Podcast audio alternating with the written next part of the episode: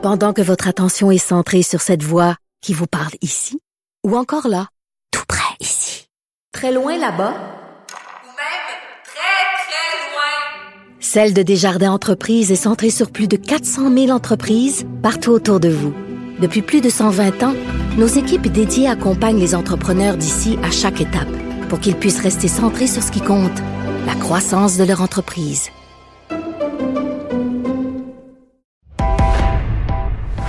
Il connaît tous les dessous de la politique. Chef du bureau d'enquête de l'Assemblée nationale. Antoine Robitaille. Là-haut sur la colline. Là-haut sur la colline. Cube Radio. Excellent vendredi à tous. Aujourd'hui à l'émission, Sophie Villeneuve et Yasmine Abdel-Fadel, les bulletineuses du vendredi, remplissent le bulletin de la semaine. Elles mettent des bonnets d'âne au ministre des Forêts, Pierre Dufour, mais aussi à la députée libérale Marois Risky, habituellement une chouchou. Elles analysent la bataille de cours d'école autour de Pierre Fitzgibbon, le ministre de l'Économie blâmé par la commissaire à l'éthique. Et pour Noël, remettent plusieurs méritas, notamment à Pascal Bérubé, Dominique Anglade et François Legault. Mais d'abord, mais d'abord, c'est vendredi, jour du dialogue des barbus. C'est pas moi qui dis ça, c'est mon tonton Thomas. C'est pas moi qui dis ça, c'est mon tonton Thomas. Y a sa barbe qui pique un peu, y a des grosses taches sur son bleu, mais tonton l'air de rien, a de l'or dans les mains. Mais tonton l'air de rien, a de l'or dans les Mais bonjour Thomas Mulcair. Salut l'autre barbu. Notre barbu, notre tonton Thomas et accessoirement collaborateur à la Joute et à plein d'autres émissions. Euh, Thomas, donc, euh, Justin Trudeau a refusé la demande des provinces là, pour avoir plus d'argent en santé. Penses-tu que ça fait partie de son plan de préparation d'élection? Oh oui, il y a plusieurs indices que M. Trudeau se prépare pour aller en, en élection. Cette histoire-là, où M. Legault et M. Trudeau sortent de la même réunion virtuelle avec des opinions complètement différentes de ce qui s'est passé, pour moi, Antoine, ça annonce que le début d'une négociation longue et ardue. Ouais. Parce que M. Trudeau, M. Trudeau a un argument clé qui dit, écoutez, jamais de toute son histoire, le gouvernement fédéral n'a-t-il donné autant d'argent aux provinces, y compris le Québec? La réplique toujours aussi juste de M. Legault, c'est, écoutez, on a fait un deal il y a 50 ans, ça devait être 50-50, moitié-moitié, fédéral-provincial, et voilà qu'aujourd'hui, les provinces payent presque 80% des dépenses et le fédéral ne paye plus que 20 des dépenses Ben pour oui. le ça. Donc, les deux donnent leur position de départ dans, dans une négo et ça va se solder avec une augmentation sensible et, et pérenne du fédéral. Avec tout ça, M. Trudeau a présenté hier un projet de loi à Ottawa pour encadrer les élections si elles devaient être tenues pendant une pandémie. Donc, il est en train de faire ce que le directeur général des élections du Canada lui a demandé de faire, parce que ça fait longtemps qu'il demande à, à Ottawa depuis le mois d'avril. Ah oui? Qu'est-ce qu'il y a dans ce Ben, projet de il- loi-là, euh, Tom? ben, tout simplement des choses simples parce que historiquement, les élections se tiennent la même journée, une journée. Là, il faudrait pouvoir avoir la possibilité de les, les tenir sur deux, trois jours, comme on a fait en Colombie-Britannique, il y a eu deux jours de vote. On a fait la même chose. Comme aux États-Unis, c'est pas encore fini, Tom? ça va être ça. Mais on a eu, on a eu quand même en pleine deuxième vague, on a eu trois élections provinciales, et pas des petites provinces seulement. Ben oui. Colombie-Britannique, c'est une province majeure. Ils ont fait une élection générale. Et ce qui est intéressant, Antoine, en ce qui concerne la politique de cette affaire-là, des trois gouvernements, dont deux minoritaires, Colombie-Britannique, NPD minoritaire de John Horgan, et euh, Nouveau-Brunswick était minoritaire avec les conservateurs. Les deux ont obtenu des majorités et Saskatchewan, ils ont eu une majorité très solide, euh, même s'ils en avaient déjà une. Donc, M. Trudeau et sa gang, ils, sont, euh, sont des carnivores, hein, des libéraux. C'est pas pour rien qu'ils sont au pouvoir euh, depuis une centaine d'années. Puis, ils savent que les choses vont juste aller en s'améliorant pour euh, autour. Autour, là, il faut pas le sous-estimer. C'est un gars qui, qui est extrêmement solide devant un, un micro, devant ses conférences de presse sont bien préparées. Tu pas l'impression que tu es en train de te faire livrer des lignes nécessairement. Et je parlais de lui, Aaron O'Toole a aussi fait un move hier qui était surprenant.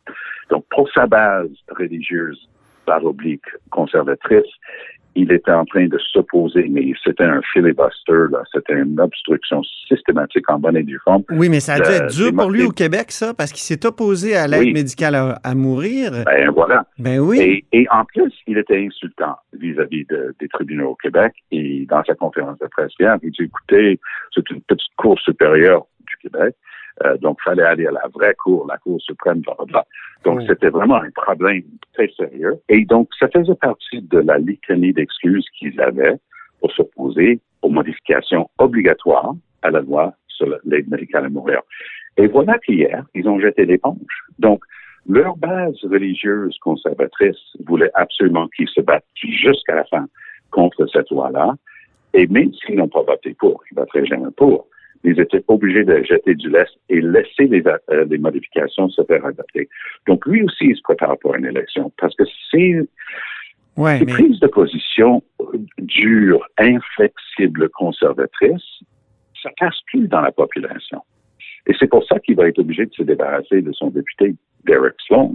Ça, Ouais. c'était l'autre candidat dans la course à la chefferie, celui qui avait suggéré que la docteure Theresa Tam, qui est d'origine chinoise, elle est née à Hong Kong, éduquée en Angleterre et elle est ici depuis des années, une, respect, une femme respectée par tout le monde, il a suggéré qu'elle était sous le joug du Parti communiste chinois. ah, ça, c'était débile. Alors, c'était complètement débile, mais cette semaine, il s'est dépassé parce qu'il a déposé, la semaine dernière, il a déposé une, une pétition qui mettait en doute euh, la validité des vaccins et carrément répétait des théories de complot. Alors, il va falloir que M. Autour décide.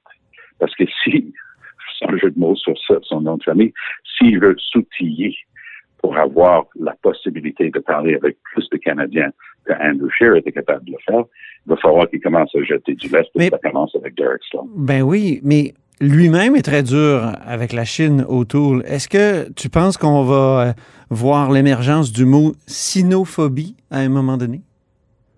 Ben, en fait, quand on sait que, par exemple, il y a un, et d'après les, les sources les plus crédibles, il y a un million de Ouïghours qui sont, qui sont des musulmans dans l'ouest de la Chine, Ils sont détenus, en, ils sont en détention, dé- littéralement, des camps de concentration parce que le gouvernement chinois se méfie de, de leur euh, religion.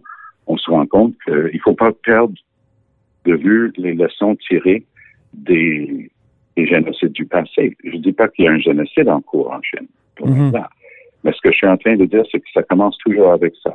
La vilification d'un peuple sur la base de leur origine ethnique ou religieuse ou autre, et une action d'un État pour, pour les pour les, les endiguer et les contrôler. Et ici, donc, Monsieur, Monsieur O'Toole a une prise de position dis- discutable. On peut en débattre, mais c'est pas farfelu.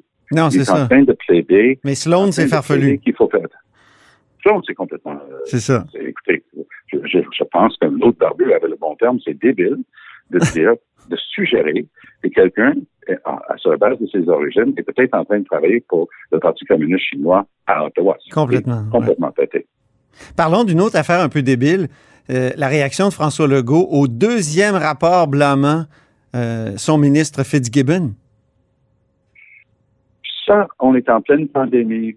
Ça passe littéralement en dessous du radar pour bien du monde. Mais si les libéraux, notamment, jouent aussi bien leur carte avec le dossier d'intégrité que François Legault a joué le dossier intégrité pour se faire élire, ça peut rapporter des dividendes très intéressants à, à Mme Anglade. Parce que ça n'a aucun bon sens. Il fait une conférence de presse Ouais. pour dire qu'il a encore enfreint la loi, puis le rapport est accablant. Accablant. Et il dit, c'est pas la faute du ministre d'avoir enfreint la loi, c'est la faute de la loi qui dit que tu n'as pas le droit de faire ce que tu veux si tu es un homme d'affaires. Moi, quand j'ai, quand j'ai été élu euh, pour la troisième fois en 2003, puis on, on m'annonce que je vais être ministre, je savais que je lisais les lois, les règles et tout, et j'ai découvert que tu ne pouvais pas siéger sur aucun conseil d'administration. Mhm. Alors, je siégeais sur plusieurs conseils d'administration comme bénévole parce que c'était toutes des œuvres de charité. Alors, je, me suis empressé de démissionner, d'avoir une lettre disant qu'ils avaient bien reçu ma démission.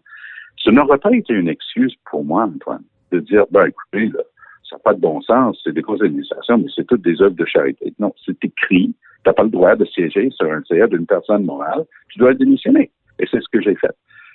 M. Fitzgibbon est tellement imbu de sa personne qu'il regarde les règles, il écrit des lettres de bêtises à la commission responsable d'appliquer les lois d'éthique, et il dit, de toute façon, elle a déjà dit qu'il faudrait revoir sa loi, donc je considère que c'est vraiment pas une faute, parce que c'est la faute de la loi, pas la mienne. C'est incroyable. C'est hallucinant. Mais il y a l'argumentaire de François Legault aussi. Tu sais, quand François Legault, Ah, Legault, dit, Legault. parce qu'il est excellent, ben lui, il peut contourner les règles.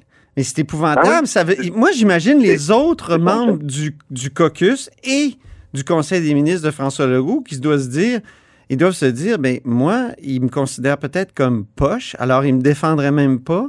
Tu sais, je veux dire, ça crée toutes sortes de problèmes, là, cette, À, à cette de multiples niveaux. C'est ça? Et, et je me permettrais de dire que chaque fois qu'il claire quelqu'un, que ce soit sa ministre des Affaires autochtones, sa ministre de l'Environnement, sa ministre de la Santé, on dirait qu'un chum, c'est un chum, mais une chumette, ça n'existe pas. Oh, oui. Et euh, un, un- un- traitement très différent pour les femmes et les hommes autour de, de François Legault. Donc, quand j'ai commencé en disant pleine pandémie, ça passe en dessous du radar, je le crois sincèrement. Je crois que le- dans les chaumières, les gens discutent pas tellement de Pierre Fitzgibbon là, là. Mais l'élection, c'est dans deux ans. Puis comme disait M. Bourassa, une semaine, c'est une éternité en politique. On a une centaine d'éternités d'ici l'élection. Mais ça. toutes les choses, tous les, les coups fourrés de M. Legault, puis il y en a eu moins que, que des bons coups parce que c'est un excellent politicien, mais ça, c'est sa pire gaffe. Lui, il est convaincu qu'il a fait une conférence de presse, qu'il a gagné la journée parce que les journalistes à Québec l'ont, laissé faire des articles qui ne faisaient pas grand-chose avec ça d'une manière générale le lendemain. Puis lui, il doit Ah, Moi, j'ai quand même dit qu'il était pire que Charel.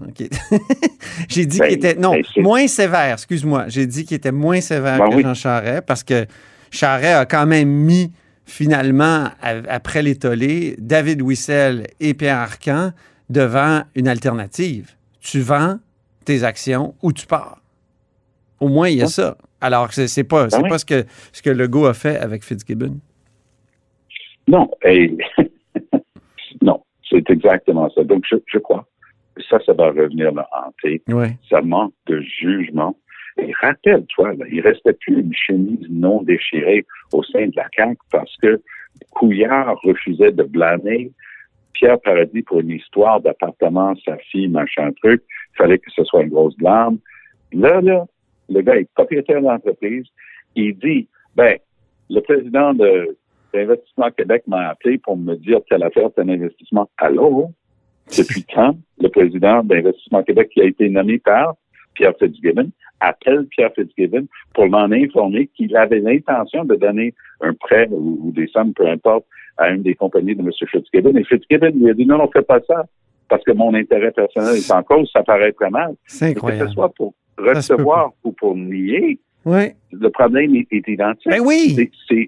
C'est mettre son intérêt personnel en conflit avec son intérêt et son obligation d'État. Et c'est pour ça qu'on appelle ça un conflit d'intérêt. Ça n'a pas de bon sens. Merci beaucoup, Thomas Mulcair, pour ce Allez, dialogue des barbus. Puis on se reparle la semaine prochaine pour un grand bilan de, de nos années, de notre année de barbus. Salut. Vous vous en doutiez, mais vous êtes à l'écoute de là-haut sur la colline.